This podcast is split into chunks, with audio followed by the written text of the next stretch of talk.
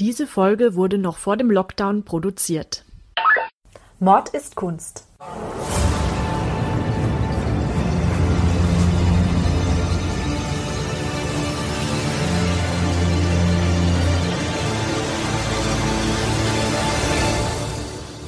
Blutige Morde und grausame Verbrechen. Für immer auf Leinwand gebannt. Kunst ist nicht immer etwas für schwache Nerven. Oft zeigt sie uns die tiefsten Abgründe des menschlichen Wesens. Und genau darüber reden wir in unserem Podcast. Hallo, und herzlich willkommen. Hallo Ludwig. Hallo Nina. Wir sitzen hier heute ganz besinnlich mit Spekulatius und einem Tee. Ja, wunderschön weihnachtlich ist es. Ich habe zwar für Weihnachten nicht so viel übrig wie du, aber du Ja, ich liebe Weihnachten. Ja, du machst es dir immer sehr, sehr schön. Bei mir zu Hause erkennt man wenig von Weihnachten. Aber passend zur Jahreszeit und zu den Feiertagen habe ich dir auch ein weihnachtliches Bild mitgebracht. Heute habe übrigens, liebe Zuhörer, mal wieder ich ein Bild dabei. Ja auch alle heiligen Zeiten, alle heiligen Zeiten mal vorkommt. Und zwar ein Weihnachtsmotiv, allerdings überhaupt kein besinnliches Motiv. Ich komme da immer vorbei, wenn ich mit dem Fahrrad oder auch mit dem Bus zu dir fahre oder auch in die Stadt fahre.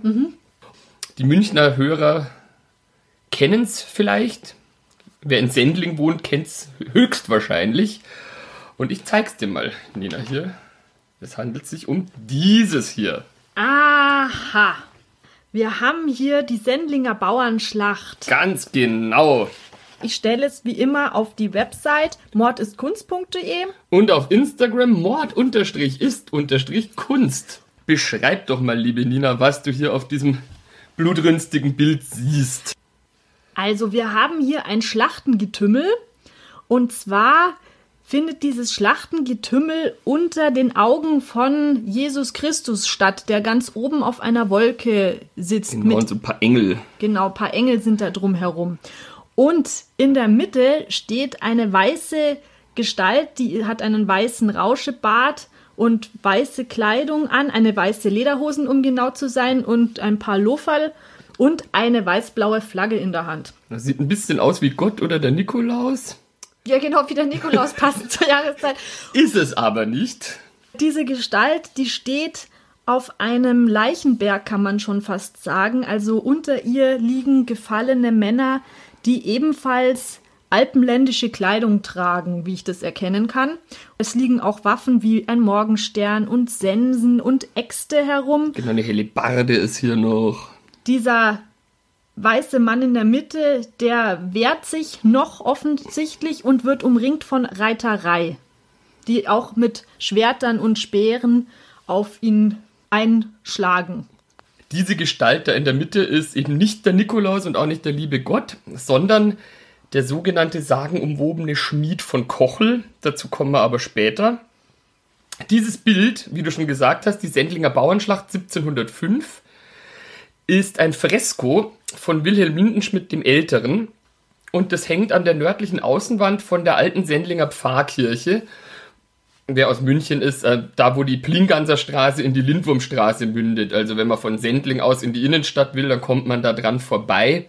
Wilhelm Lindenschmidt der Ältere hat das fertiggestellt 1830 und dann wurde es 1895 durch seinen Sohn Wilhelm Lindenschmidt den Jüngeren nochmal neu gemalt und wird seitdem auch mehrmals bearbeitet und oder aufgefrischt. Zuletzt 2004, wo man dann auch versucht hat, den Urzustand, also wie es ursprünglich ausgesehen hat, wieder herzustellen. Ein Fresko, das ist eine Technik, wo die Farbpigmente auf den frischen, noch nassen Putz aufgetragen werden, sodass sich die Pigmente mit dem Putz verbinden und eine Einheit bilden. Es gibt da Fakes sozusagen, das ist die Sekko-Malerei und da wird einfach Farbe auf die Wand direkt aufgemalt, die schon trocken ist. Aber diese Freskotechnik, die ist relativ schwierig, weil die Farbe mit dem Putz zusammen trocknet und man genau wissen muss, was die dann später für einen Farbton bekommt. Und es ist auch so, dass diese Freskomalerei, da kann immer nur ein paar Stunden am Tag gemalt werden und es wird auch immer nur so viel Putz dann aufgetragen, wie bemalt werden kann. Das heißt dann Tagwerk. Weil wenn der Putz trocken ist, dann funktioniert das nicht mehr.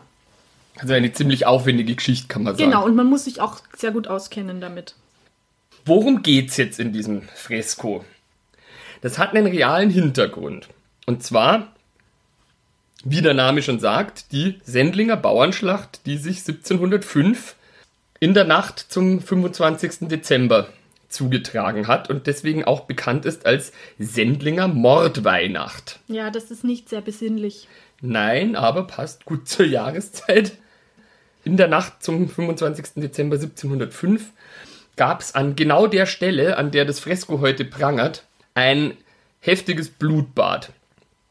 Da standen sich aufständische bayerische Landbewohner und Truppen der Reichsarmee des deutsch-römischen Kaisers Josefs I. gegenüber. So, Nina, jetzt frage ich dich mal zu den Hintergründen, weil ich das auch selber immer ein bisschen verwirrend finde. Was hatten diese bayerischen Bauern und der Kaiser überhaupt für einen Beef miteinander? Ja, also das war folgendermaßen. 1705, da befinden wir uns in der Zeit des Barocks. Da war Europa noch nicht so strukturiert, wie wir es heute kennen. Wir haben in Europa lauter absolutistische Monarchen. Das bedeutet, dass verschiedene Herrscher willkürlich in ihren Landen herrschen konnten, wie sie gerade wollten. Und natürlich jeder nach der Vorherrschaft gestrebt hat. Der Dreißigjährige Krieg, der war gerade mal so circa 50 Jahre vorbei. Das heißt, dass da auch noch einiges an Verwüstung immer noch vorgeherrscht hat, was halt noch nicht behoben wurde. Und die Bevölkerung, die litt noch unter den Spätfolgen davon. Wir haben in Europa verschiedene Monarchen, die in ihren Landen geherrscht haben, wie zum Beispiel die Bourbonen in Frankreich, wo der bekannte Sonnenkönig Ludwig XIV. zu jener Zeit geherrscht hat. Dann haben wir als Kaiser des Heiligen Römischen Reiches deutscher Nation einen Habsburger, Leopold I., der von Wien aus regiert hat. Die haben leider durch äh, jahrzehntelange Inzucht äh, eine besonders deformierte Lippe und so schmale Köpfe gehabt. Ich glaube, es gibt sogar einen Wikipedia-Eintrag zur Habsburger Unterlippe extra. Und so eine, so eine Unterlippe, die sah man auch in äh, Spanien, wo nämlich Karl II. regierte, der auch ein Habsburger war der war auch durch Inzucht körperlich und gesundheitlich sehr geschädigt, sodass man ihm auch keine lange Lebenserwartung vorausgesagt hatte. Und er war halt immer sehr schwächlich und hatte auch keine Nachkommen und das wird noch interessant. Und insgesamt war die Stimmung so, dass diese Monarchen halt äh, ständig ihre Macht erweitern wollten und natürlich permanent sich bekriegt haben, was für die Untertanen relativ stressig war, weil die dafür den Kopf herhalten mussten. Also es war so, dass die Untertanen der jeweiligen Königshäuser und Fürstentümer wie Schachfiguren eingesetzt worden sind, weil Krieg beim Adel gerade in war. Der siegreiche Feldherr war eben damals das Ideal. Es war dann so, dass in Bayern der Kurfürst Max Emanuel regiert hatte zu der Zeit und der war auch jemand, der sich sehr viele Sporen im Krieg verdient hat. Gegen die Türken zum Beispiel und dort wurde er auch der blaue König genannt, weil man seine blaue Rüstung, seine blaue Uniform schon von weitem sah und er da auch sehr gefürchtet wohl war. Aber Bayern war in diesem Heiligen Römischen Reich deutscher Nation. Genau, Bayern war ein Teil vom Heiligen Römischen Reich deutscher Nation der Kurfürst Max Emanuel war der Regent von Bayern und dem sein Oberhaupt der Kaiser Leopold I., der Habsburger aus Wien. Der hat das komplette regiert und das Heilige Römische Reich war aber halt zerstückelt in verschiedene Regionen, so wie Sachsen und eben Bayern. Und das war wie so Könige, die Kurfürsten auch, ja. die dann da eben über diese Region geherrscht haben. Ministerpräsident würde man heute sagen, bloß mit mehr Macht ausgestattet. Weil das war ja auch recht groß, gell? Ich glaube, da konnte jetzt der Kaiser nicht alle Geschicke in allen möglichen entlegenen Gebieten seines Reiches lenken. Deswegen braucht man da ja irgendwelche Leute, die man da reinsetzt, die halt dann da genau. relativ autonom herrschen. Also das Reich ging von Frankreich bis hinter Prag, also bis zur Oder. Das hat dann noch böhmische Teile eingeschlossen und was heute Polen ist, war dann noch dabei. Also das war schon viel größer als jetzt das Deutschland, was wir heute kennen. Kurfürst Max Emanuel, der war von Bayern jetzt gar nicht so begeistert. Eigentlich fühlte er sich zu höheren Berufen und bekam dann die Statthalterschaft der spanischen Niederlande. Ging dann nach Brüssel und regierte dann die spanischen Niederlande. Und da hat er sich auch recht wohl gefühlt, muss man war sagen. War aber gleichzeitig noch Kurfürst. Genau, war gleichzeitig noch Kurfürst von Bayern. Dann kam der spanische Erbfolgekrieg. Und das war eine ziemlich doofe Geschichte, wo dann auch Bayern mit involviert worden ist, wo man sich denkt, irgendwie, warum? Was hat jetzt Spanien mit Bayern zu tun? Aber das wird jetzt gleich klar. Und zwar war dieser König Karl mit der Habsburger Lippe, also Karl II. in Spanien, leider ohne Nachkommen. Und er hat dann einen Nachfolger gesucht und alle europäischen Mächte haben dann irgendwie ihren Senf dazugegeben und mitdiskutiert, wer würde sich denn da am besten eignen. Dann hatte sich der Karl für den Sohn von Max Emanuel entschieden, und zwar den Erbprinz Josef Ferdinand. In weil, Bayern. Genau, in Bayern, weil dem seine Mutter mit dem spanischen Königshaus verwandt war. Und das fand er ganz gut und die ganzen anderen Großmächte haben gemeint, ja, das passt schon. So hat keiner einen größeren Machtzuwachs bekommen und das fanden dann alle in Ordnung. Und Max Emanuel fand das natürlich am allerbesten, weil er hat ja sowieso immer so Richtung Höheres gedacht und fand es natürlich ganz knorke, dass jetzt sein Sohn zum spanischen König wird. Jetzt war es leider so, dass dieser Josef Ferdinand im Februar 1699 unerwartet und unter mysteriösen Umständen gestorben ist. Das ist doch gern mal passiert damals, gell? Ja, es wird gemunkelt, dass es kein Zufall war, aber man weiß es nicht wirklich. Und so ist auch Max Emanuels Traum zerplatzt. Und es musste außerdem eine neue Lösung her, denn es gab ja jetzt wieder keinen. Das Problem war, dass Karl II. dann auch im Jahr 1700 gestorben ist letzten Endes und es nun überhaupt niemanden in Spanien gab, der auf dem Thron saß. Aber alle wollten gern das für sich vereinnahmen. Genau, Frankreich wollte natürlich gerne einen Franzosen auf dem Thron sehen. Die Wiener Habsburger hätten gerne Karl VI. auf dem Thron gesehen. Und England und Holland wollten nicht, aufgrund der Nähe zu Frankreich, dass Frankreich den spanischen Thron bekommt, weil natürlich dadurch auch ein Machtwachstum für Frankreich entsteht und der England und Holland bedroht hätte. Also schlugen die sich auf die Seite vom Österreich. Wenn du jetzt Österreich sagst, dann meinst du dieses heilige römische Reich deutscher Nation. Dann meine ich das Erzherzogtum Österreich. Also das, wo Wien, wo der Kaiser saß, die Habsburger. Aber wer war dann in dem heiligen römischen Reich deutscher Nation der Kaiser? Österreich gehörte da zum heiligen römischen Reich deutscher Nation. Das war auch sowas wie Bayern. Der Kaiser des Heiligen Römischen Reiches Deutscher Nation kam aus Österreich quasi. Genau. So. Das, das ist ein bisschen kompliziert, finde ich. Das muss man Ja, ein bisschen genauer wissen. Also wenn du jetzt sagst, äh, die Wiener Habsburger oder Österreich, dann meinst du im Prinzip den Oberchief vom genau, vom Heiligen Heiligen Römischen Reich. Römischen Reich Deutscher Nation Leopold I., der Habsburger aus Wien. Zu diesem Zeitpunkt saß der Max Emanuel immer noch als Statthalter in den spanischen Niederlanden. Und es brach dann ein Krieg aus zwischen Österreich, das Holland und England auf, der, auf seiner Seite hatte, und Frankreich um diesen spanischen Thron. Das war der spanische Erbfolgekrieg. Genau. Und Max Emanuel hätte jetzt zwei Möglichkeiten gehabt. Louis XIV. von Frankreich hat dann die spanischen Niederlande besetzt. Und jetzt hätte Max Emanuel einfach auf dieses Statthalteramt verzichten können und zurück nach Bayern gehen können. Oder er hätte sich in den Krieg einmischen müssen. Und weil er ja so begeistert war vom Krieg und von Macht, hat er sich dann in den Krieg mit hineinziehen lassen. Auf welcher Seite? Er hat dann 1701 ein Bündnis mit Louis XIV., also mit Frankreich, geschlossen. Und das war jetzt auch ein Problem für Bayern, denn Bayern lag jetzt quasi in der Mitte zwischen Österreich und Frankreich. Ja, die Österreicher mussten da durch und machten Bayern platt. Die kaiserlichen Truppen nahmen Bayern dann Stück für Stück ein, bis 1704 in der Schlacht bei Blindheim das Schicksal besiegelt war und Bayern komplett in der Hand der kaiserlichen Truppen war. Daraufhin zogen die Franzosen ab, samt Max Emanuel. Der wollte auch gerne Statthalter der Niederlande bleiben und ging dann auch wieder nach Brüssel und saß dann halt da. Verstehe ich das richtig?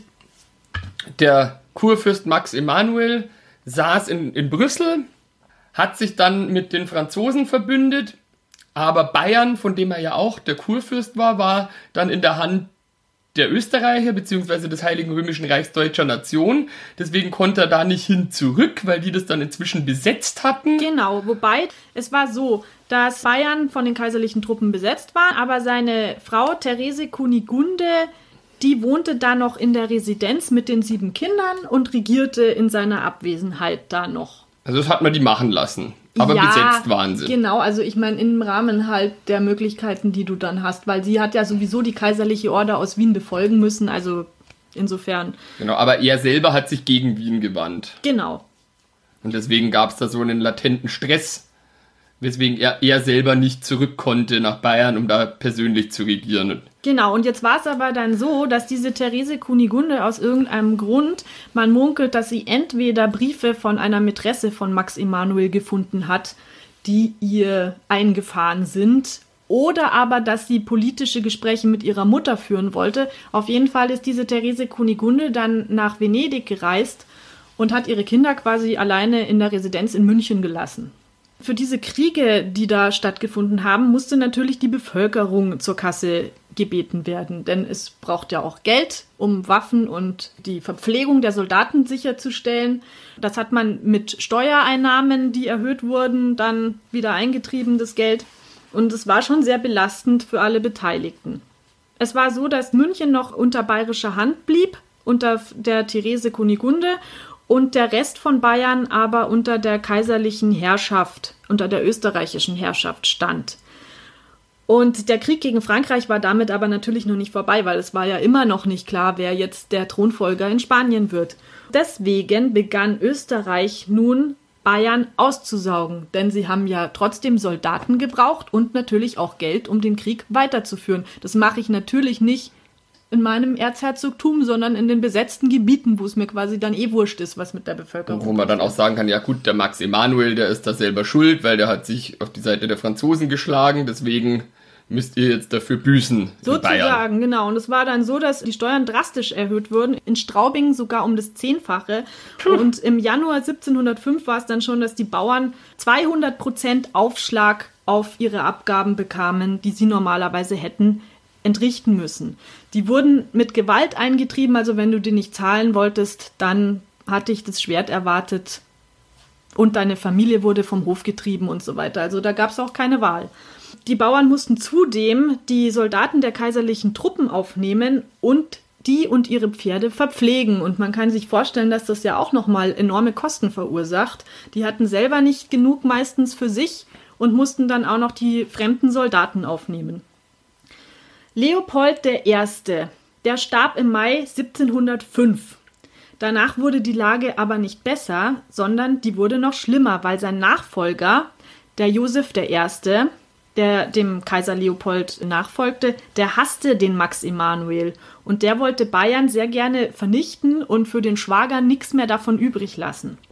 Und so hat er die Order gegeben, auch München zu besetzen und die Kurfürstin, die ja in Venedig weilte, nicht mehr nach München zurückzulassen. Im Zuge dessen, zu dieser Komplettbesetzung, kam es dann auch zu den Zwangsaushebungen für die kaiserliche Armee. Die Bayern wollten natürlich nicht gerne für österreichische Truppen kämpfen, weil sie nicht in den Krieg verwickelt werden wollten, der sie im Prinzip gar nichts angeht, ist ja klar. Und deswegen meldete sich auch keiner freiwillig. Das half denen aber nichts, weil die kaiserlichen Truppen machten Jagd auf die wehrfähigen Männer. Die wurden dann nachts aus den Betten gerissen oder sonntags aus der Kirche rausgeholt und dann mit Ketten an Wagen gekettet und so zur Musterung gebracht.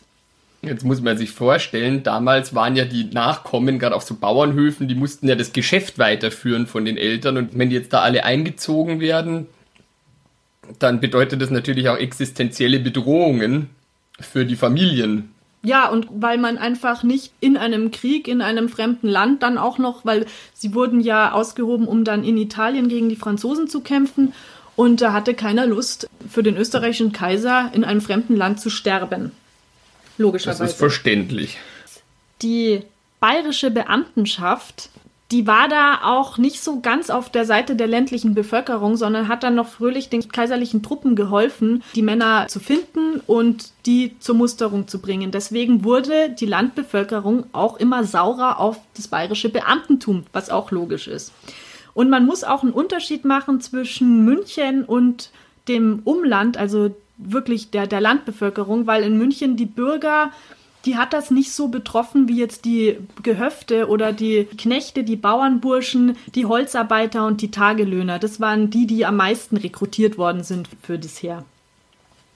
Es haben sich dann langsam verschiedene Bauerngruppen zusammengerottet, die dagegen gewaltsam auch vorgegangen sind. Die haben zum Beispiel ihre Spätzeln, die zwangsrekrutiert worden sind, befreit. Die haben die, die bayerischen Beamten überfallen und sich an denen gerecht. Und sie haben auch, um an Waffen und an Geld zu kommen, Reisende überfallen oder einfach auch Beamtensitze überfallen. Man rottete sich zusammen und demonstrierte gewaltsam gegen diese Ungerechtigkeiten. Diese Hintergründe, die du gerade erklärt hast, die sind auch wirklich wichtig, um nachzuvollziehen, was dann passiert ist und wie es überhaupt zur Sendlinger Bauernschlacht kommen konnte. Stand jetzt, nach dem, was du erzählt hast, in Bayern, die Landbevölkerung, alle sind sauer, werden ausgebeutet, es gibt hier und da halt ähm, Aufstände und Erhebungen. Am 16. Dezember 1705 haben die Aufständischen dann Burghausen belagert und eingenommen. Das fand ich ganz cool, als ich es gelesen habe, weil Burghausen, das ist so die Gegend, wo ich aufgewachsen bin. Also komme aus Altötting. Du Patriot. und kurz nach Burghausen haben sie dann Braunau eingenommen. Damals waren Burghausen und Braunau die militärischen und politischen Zentren dieser Aufstandsbewegung. Und jetzt wird's interessant. Genau da wurde dann nämlich auch das Braunauer Parlament errichtet. Dabei handelt es sich um das erste demokratische Konstrukt im neuzeitlichen Europa. Das muss man sich mal vorstellen. Fast 100 Jahre vor der französischen Revolution haben sie da in diesem sogenannten Braunauer Parlament Vertreter der Bauern, des städtischen Bürgertums und des regionalen Adels mit gleichem Stimm- und Rederecht ausgestattet.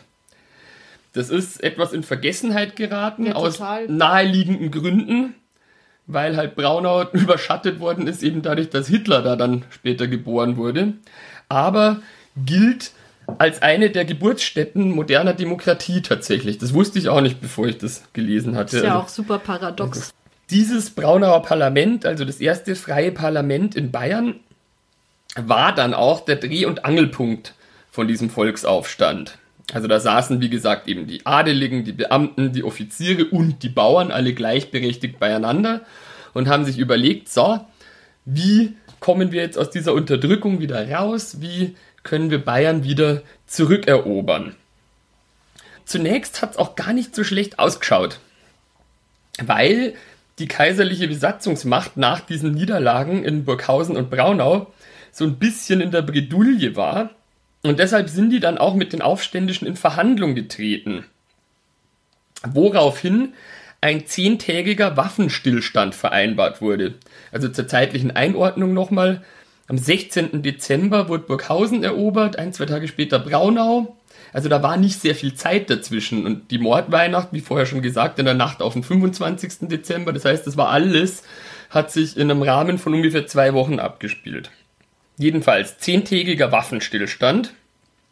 Und die Zeit haben die Aufständischen dann ziemlich clever genutzt, um einen Plan auszuarbeiten, wie man die Besatzungsmacht aus München vertreiben könnte. Ein entscheidender Kopf dieser Verschwörung war dabei ein gewisser Georg Sebastian Plinganser, ein Jurastudent und war halt ein junger Typ, der war voller Engagement. Der war damals 25, das muss man sich mal vorstellen. Genau, war halt auch sehr gebildet und wurde deswegen auch im Braunauer Parlament zu einem der Entscheidungsträger. Und der war aber, glaube ich, ein bisschen radikaler. Also der hat äh, gesagt, wir machen das mit Waffengewalt. Genau. Dieser Plan, den die dann da ausklamüsert haben, sah nämlich folgendermaßen aus. Die wollten sich nicht an den Waffenstillstand halten, sondern haben insgeheim schon alle möglichen Vorkehrungen getroffen, um einen Angriff zu starten. Und das hätte so aussehen sollen in der Theorie, dass durch Aufstände im Norden Bayerns die kaiserlichen Truppen abgelenkt worden wären. Also die wären dann in den Norden Bayerns und weg aus München gegangen. Die Reichsarmee, also die Reichsarmee war der, die Bezeichnung für die Truppen vom österreichischen Kaiser.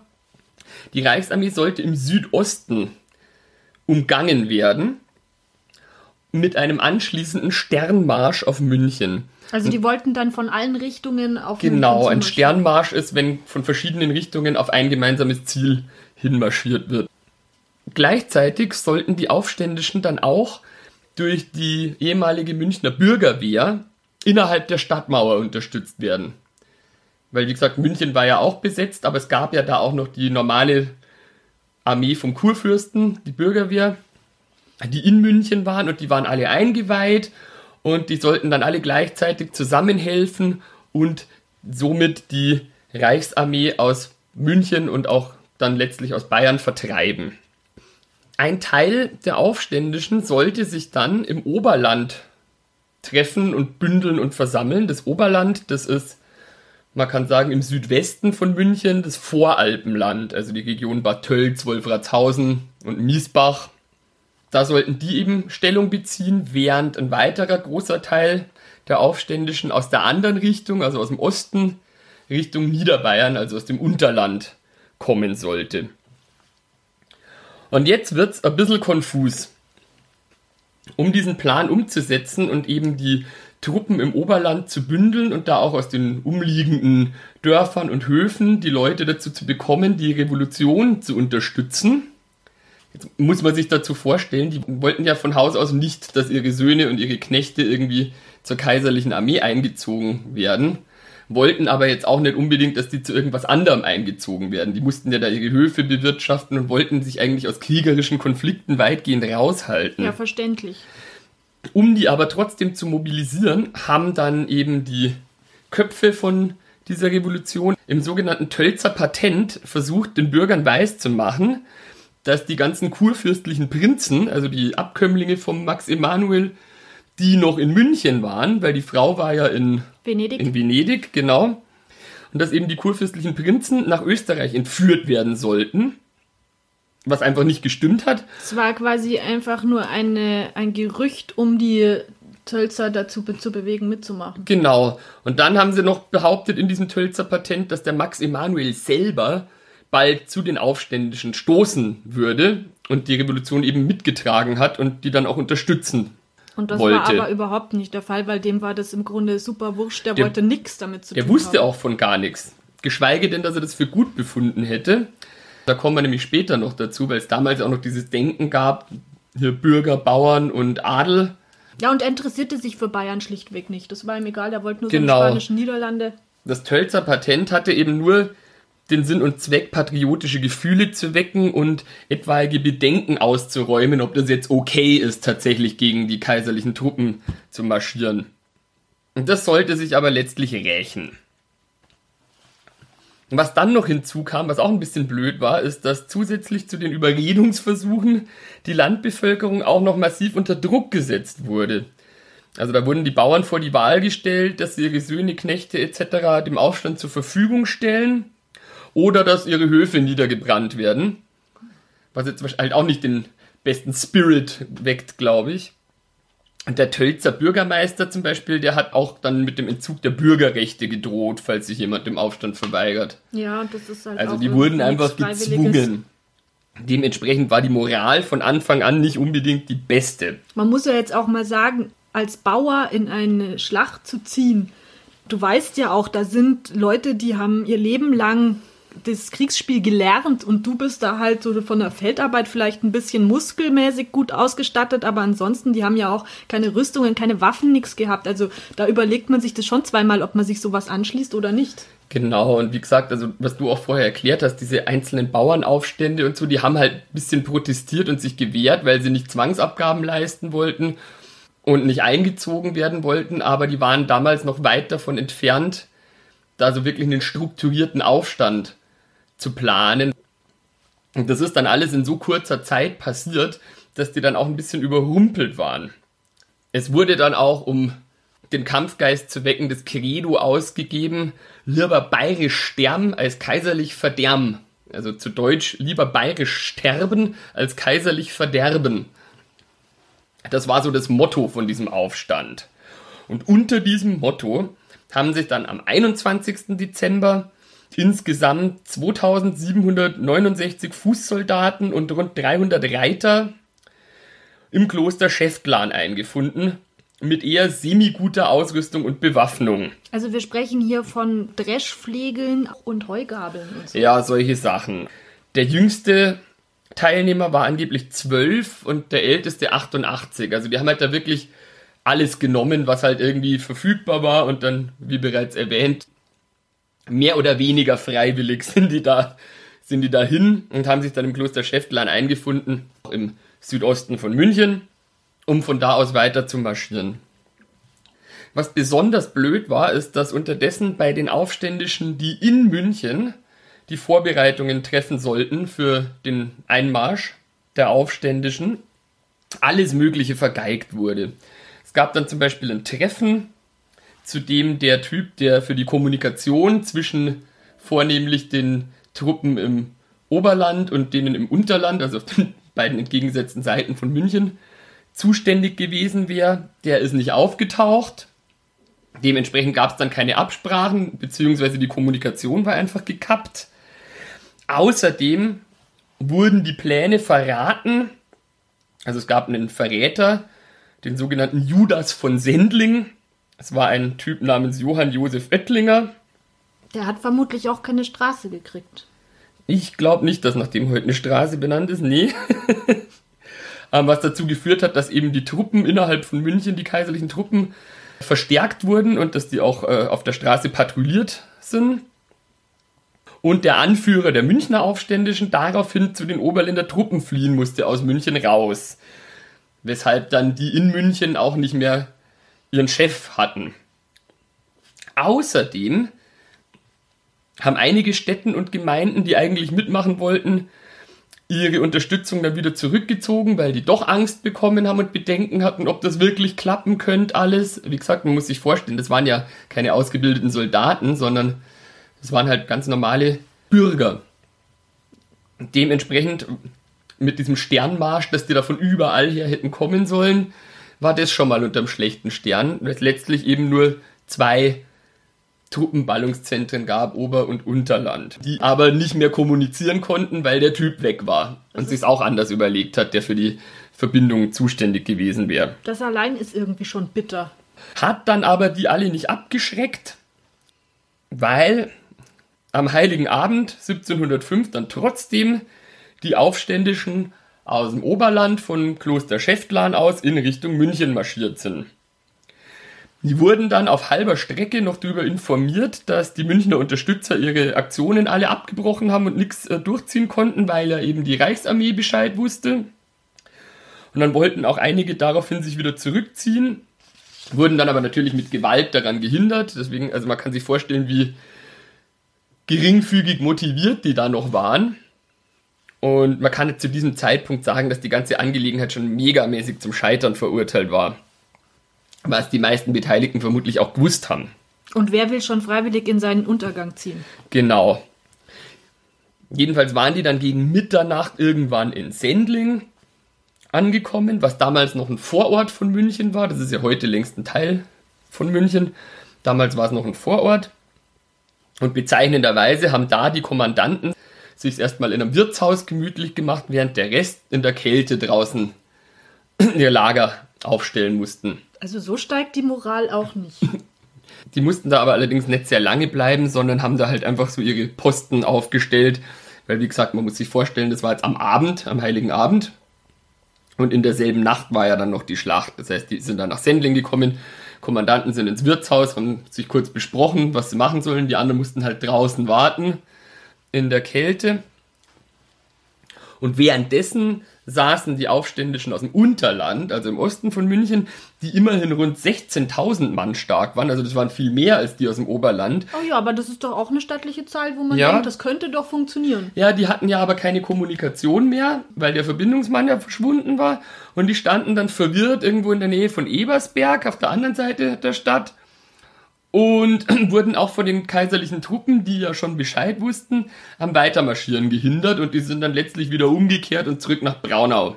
Ach scheiße, also haben 16.000 Mann gefehlt. Oh, genau, die haben dann alle gefehlt. Ja Man kann sich das also so vorstellen, das waren jetzt halt nur noch so ein paar schlecht ausgerüstete Hanseln aus dem Oberland, die da in Sendling darauf gewartet haben, wie es weitergeht.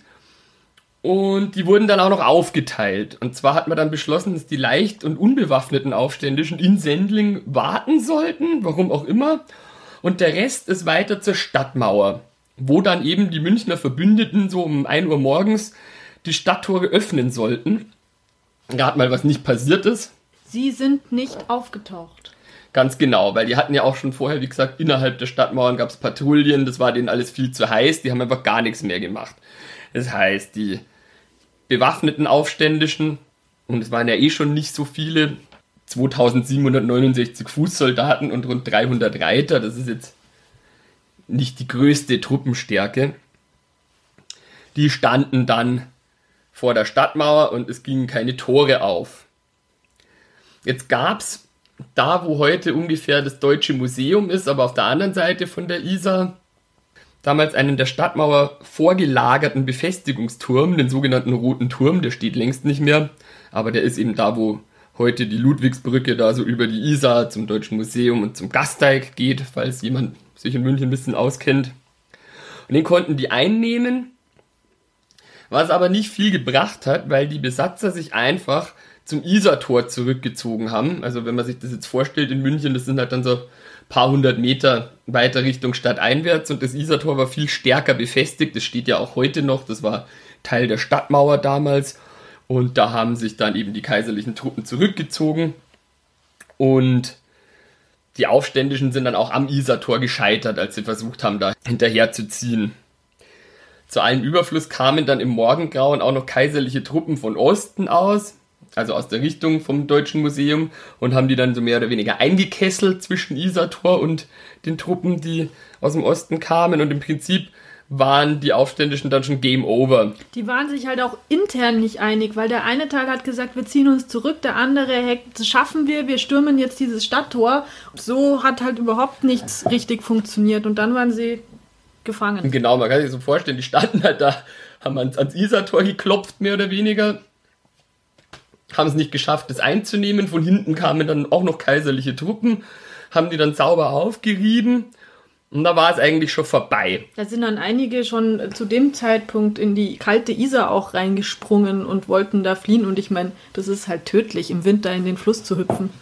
Ein paar konnten sich dann noch bis nach Sendling durchschlagen, wo ja auch die unbewaffneten oder leicht bewaffneten Stellungen bezogen hatten wurden aber natürlich von den kaiserlichen Truppen verfolgt und letztlich da auch festgesetzt in Sendling. Die wurden gejagt wie Hasen. Die kaiserlichen Truppen haben dann noch Witze sich draus gemacht und gemeint, das ist doch eine fröhliche Hatz, also wie viel bei so einer Jagd.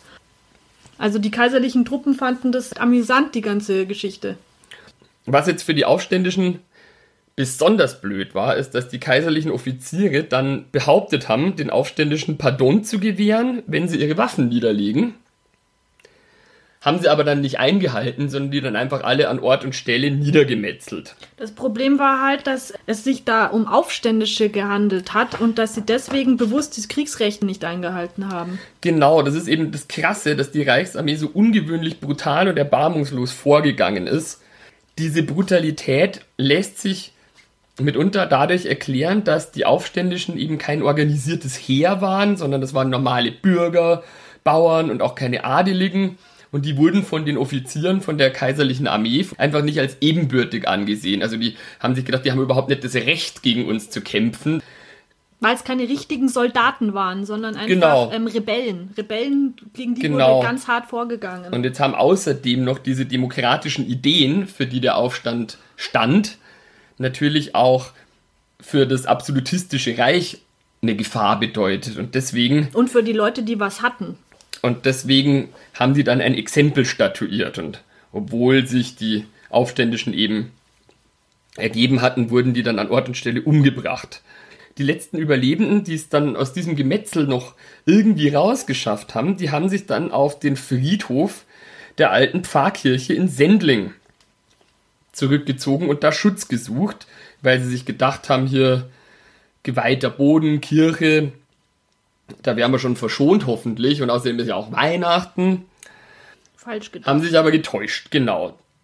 Die wurden alle dann umgebracht auf diesem Friedhof und die Kirche selber wurde dann auch fast vollständig zerstört und außerdem Sendling danach auch noch geplündert. Die Kirche, die da heute steht, die ist quasi auf dem Fundament von der alten Kirche. Also die heißt ja immer noch Alte Pfarrkirche in Sendling.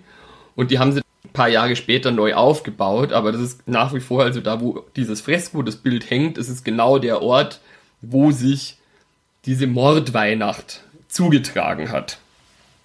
Also man muss sich das wirklich vorstellen, das hatte überhaupt nichts mit Kriegsrecht und allem Möglichen zu tun, sondern diese Bauern, die waren umringt von ausgebildeten Soldaten, die haben kniend um ihr Leben gebettelt und die sind dann trotzdem auf die losgegangen und haben einfach jedem Einzelnen den Gar ausgemacht. Erbarmungslos. Genau, die Zahl der Toten ist auch historisch tatsächlich ganz gut belegt. Und zwar kommt man da auf rund 1100 belgische Aufständische und nur 40 kaiserliche Soldaten. Und weitere ca. 700 Landbewohner wurden gefangen genommen und teilweise später hingerichtet. Also fliehen konnte da kaum jemand. Und der Legende nach, und jetzt kommen wir wieder zu dem Fresko, war der letzte Überlebende, der sich da heroisch bis zum Tod zur Wehr gesetzt hat, der Schmied von Kochel. Das ist ein belgischer Volksheld, der ist eben auf dem Fresko gut zu erkennen, dadurch, dass er sich farblich abhebt. Das ist dieser weiße Herr in der Mitte. Mit einem weißen Gewand, weißer Bart, dann die weiß-blaue Fahne schwingend noch, in der anderen Hand eine Keule. Was ja auch ehrlich gesagt total lustig ist, weil ein Schmied normalerweise keine weißen Klamotten hatte. Ja, zu einer Schlacht außerdem, aber gut. Ja. Ähm, der Sage nach war der Schmied von Kochel, bevor es diesen Volksaufstand gab, schon im großen Türkenkrieg, den du ja auch eingangs erwähnt hast, ein Soldat, der im Zuge dessen das Stadttor von Belgrad nur mit einer Stange bewaffnet eingerammt haben soll. Ja, das ist bestimmt so passiert. Und eine Belohnung vom Kurfürst Max Emanuel für seine Heldentaten dann auch gar nicht annehmen wollte, weil er so heroisch war. Und zum Zeitpunkt der Bauernschlacht war der angeblich schon 70 Jahre alt, der Schmied von Kochel. Also ein Senior mit Schmackes. Aber von, von großer Statur und großer Kraft. Und zur Bauernschlacht soll er eine zentnerschwere mit Nägeln gespickte Keule als Waffe bei sich geführt haben. Als Namen von diesem Schmied von Kochel sind unterschiedliche Sachen überliefert oder irgendwo festgeschrieben. Also der Vorname war angeblich Balthasar und beim Nachnamen, da scheiden sich die Quellen Meier oder Riesenberger. Ist dieser Riesenberger, der ist aber historisch belegt, oder? Genau, also Balthasar Meyer, da findet sich in keinen Aufzeichnungen irgendwo irgendwas. Aber ein Schmied namens Balthasar Riesenberger ist tatsächlich überliefert, der auch an der Schlacht teilgenommen hat. Der kam allerdings nicht aus Kochel. Abgesehen davon war die Gemeinde Kochel überhaupt nicht an diesem Aufstand beteiligt damals. Allerhöchster Wahrscheinlichkeit nach gab es den Schmied von Kochel in der Form überhaupt nicht. Aber ich wäre auch gern so ein rüstiger Rentner. Ich auch. Aber vermutlich wurde die Figur eben im Nachhinein erfunden und dazu gedichtet, um die Sendlinger Mordweihnacht zu glorifizieren. Ich meine, außerdem dieses Fresko zum Beispiel, das ist 125 Jahre nach der Mordweihnacht entstanden. Da hatten sich dann natürlich zahlreiche Mythen schon darum gerankt. Kannst du, Nina, noch ein bisschen was zu den Nachwirkungen erzählen? Was, was wurde dann eben aus diesen Überlebenden, die sie da dann noch festgenommen haben, die sie nicht an Ort und Stelle umgebracht haben und wie ging es weiter mit diesem Volksaufstand? Also es war so, dass dieser Aufstand am 8. Januar 1706 bei Eidenbach zu einem blutigen Ende gebracht worden ist und danach war es auch vorbei. Dann hat niemand mehr revoltiert und insgesamt sollen es bis zu 5000 Opfer gewesen sein, die dieser Aufstand gefordert hat. Es war halt so, dass es sehr unterschiedliche Strafen gab. Am 5. Januar 1706 gab es für die Aufständischen eine Generalamnestie. Also das heißt, jeder, der die Waffen niedergelegt hat, kam quasi davon. Außer, wenn er noch nicht tot war. Wenn er noch nicht eben, also wenn er noch nicht tot war, außer die Rädelsführer. Und die Rädelsführer, die wurden für vogelfrei erklärt. Das bedeutet, dass mit denen verfahren werden kann, wie möchte. Also wenn jemand von denen getötet wird, wird der Täter nicht vor Gericht gestellt. Also mit denen kannst du quasi jetzt machen, was du möchtest. Und sie wurden auch per Kopfgeld gesucht. Da half auch wieder die bayerische Beamtenschaft fleißig mit, dass die auch alle dingfest gemacht worden sind. Einige kamen mit Haftstrafen davon, die hatten noch Glück und andere, die wurden aber öffentlich geköpft als Abschreckung für die Bevölkerung damit eben keiner mehr auf die Idee kommt, zu revoltieren. Nach dem Köpfen wurden einige noch gevierteilt. Ah ja. Und diese, also. Wenigstens nicht vorher. glaube, Nee, das war, das wurde mir vier tatsächlich. Teilen schmerzhafter vor Ja, als Köpfen. Furchtbar. Also du wirst ja halt zwischen vier Rösser gespannt mit einem Seil und die reißen dich dann auseinander. Ah, danke. Und äh, diese vier Teile, die wurden dann an Galgen gehängt, um eben auch wieder ein abschreckendes Beispiel zu geben, was den Leuten passiert, wenn sie sich mit der Obrigkeit anlegen. Und Wo es, sind die denn hingerichtet worden? Das finde ich auch noch ganz interessant. das ist unterschiedlich. Also in München wurden sie auf dem Schrannenplatz enthauptet. Das ist heute der Marienplatz. Da Genau. war früher die Richtstadt. Und dann gab es aber zum Beispiel der Metzger Kraus, der auch auf den Sturm auf München beteiligt war. Der wurde in Kelheim geköpft und gevierteilt. Max Emanuel, der wurde 1706 dann auch mit der Reichsacht gestraft. Der bekam aber Bayern dann zurück und hat das dann weiter regiert. Also ich meine, was ja gar nicht sein Wunsch war, deswegen auch scheiße für ihn. Aber der Max Emanuel, der hat ja selber zum Beispiel mit dem Aufstand gar nichts zu tun gehabt. Nee, der wollte sich raushalten. Das Ding ist aber, dass er natürlich trotzdem der Kurfürst von Bayern war.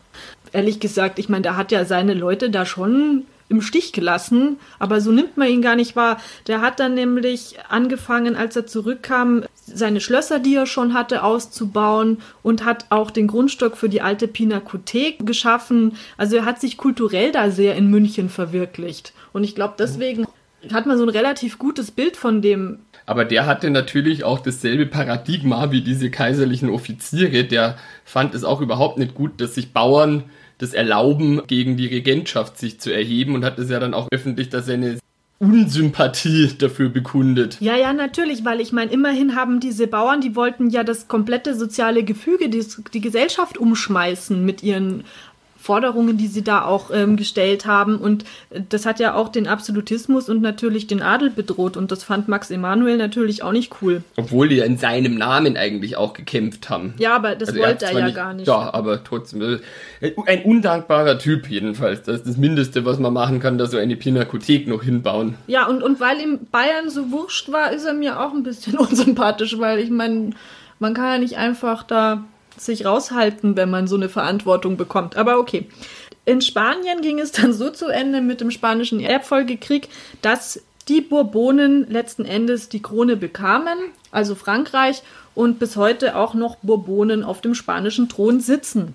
Also die Bilanz der ganzen Geschichte war, dass 8000 Opfer beklagt äh, worden sind. Bayern war allerdings dann immer noch von den kaiserlichen Truppen besetzt.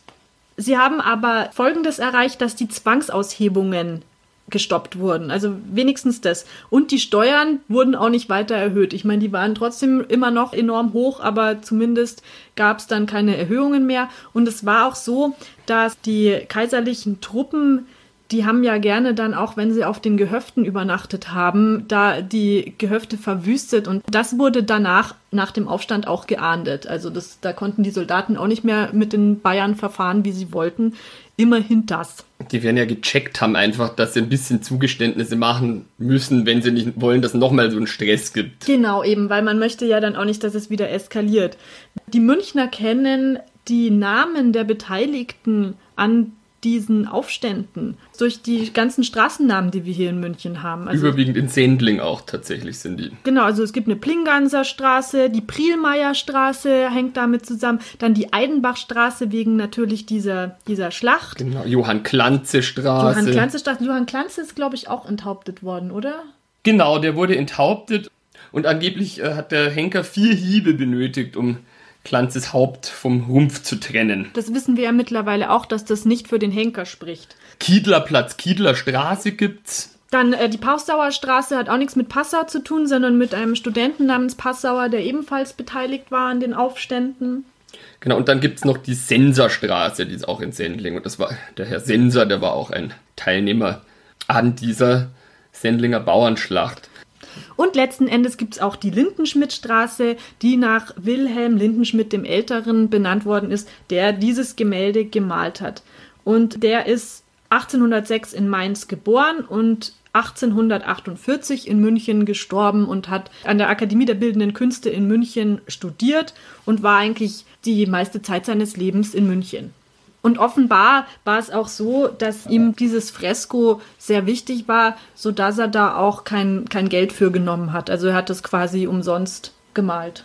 Dieses Fresko ist allerdings auch nicht die einzige künstlerische Aufarbeitung von dieser Sendlinger Mordweihnacht. Es gibt nämlich neben dem Fresko in Sendling auch ein Denkmal für den Schmied von Kochel. Und zwar ist es genau gegenüber von der alten Pfarrkirche, da oben an der Kreuzung Lindwurmstraße, Plinganser Straße.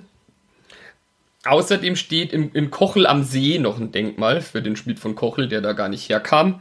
Und was es auch noch gibt, das ist auch recht bekannt, es gibt ein Gemälde von Franz von Defregger von 1881 und das heißt Erstürmung des Roten Turmes zu München durch den Schmied von Kochel am Weihnachtsmorgen 1705. Das ist ganz cool, das stellen wir auch bei Instagram, also auch diese Denkmäler tun wir noch bei Instagram hoch, damit ihr euch das anschauen könnt. Und diese Erstürmung des Roten Turms, das ist nämlich auch noch ein ganz cooles Gemälde, da sieht man auch die Aufständischen, die halt gerade den Roten Turm einnehmen wollen. Und unter ihnen ist halt ganz groß und bärtig der Schmied von Kochel und der hat so einen riesigen Rambock über, über dem Kopf, den er in beiden Händen hält und damit schlägt er gerade das Tor vom Roten Turm heldenhaft ein. Caber Tossing. Genau, so ähnlich. und auf dem alten Sendlinger Friedhof möchte ich auch noch dazu erwähnen und auf dem alten südlichen Friedhof, wo viele der Opfer von dieser Bauernschlacht begraben liegen, da erinnern ebenfalls Denkmäler heute noch an die Schlacht. Wobei man auch sagen muss, dass das natürlich wie immer, wenn es Kriegszustände und Schlachten gibt, es hat eigentlich nichts Heldenhaftes, sondern es war ein Haufen verzweifelter Menschen, die sich nicht mehr anders zu helfen gewusst haben, als mit Gewalt ihre Forderungen durchzusetzen. Ja, und viele wollten ja auch gar nicht in die Schlacht. Ja. Es gab ja auch auf Seiten der Aufständischen gab es Unterdrücker, die dann den anderen befohlen haben, ihr müsst jetzt da mitkommen, sonst brennen wir euren Hof nieder. Also Genau, und das ist so einfach. heldenhaft war das alles nicht. Aus der Verzweiflung herausgeboren, diese ganze Geschichte, die dann so tragisch geendet hat. Das ist wieder mal ähm, so ein Moment, wo man sich denkt, wie gut habe ich's, wie schön, dass ich hier sitzen darf mit meinem Spekulatius und mit meiner Tasse Tee. Ja, Früchtetee. In diesem Sinne, schöne Weihnachten, schöne Weihnachten. und einen guten Rutsch ins neue Jahr, das hoffentlich ein bisschen besser und erfolgreicher wird als 2020. Ja, das wünschen wir uns alle. Tschüss. Servus.